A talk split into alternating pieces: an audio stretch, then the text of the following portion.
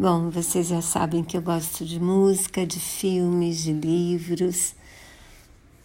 E também gosto de pintura, adoro meus sobrinhos, uh, adoro meu trabalho, meus amigos.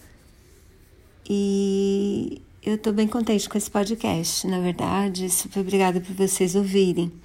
Se vocês quiserem comentar alguma coisa, eu tenho uma conta no Twitter que é minha rede preferida para me abastecer de notícias também, né? Então, se vocês quiserem, vou passar aqui.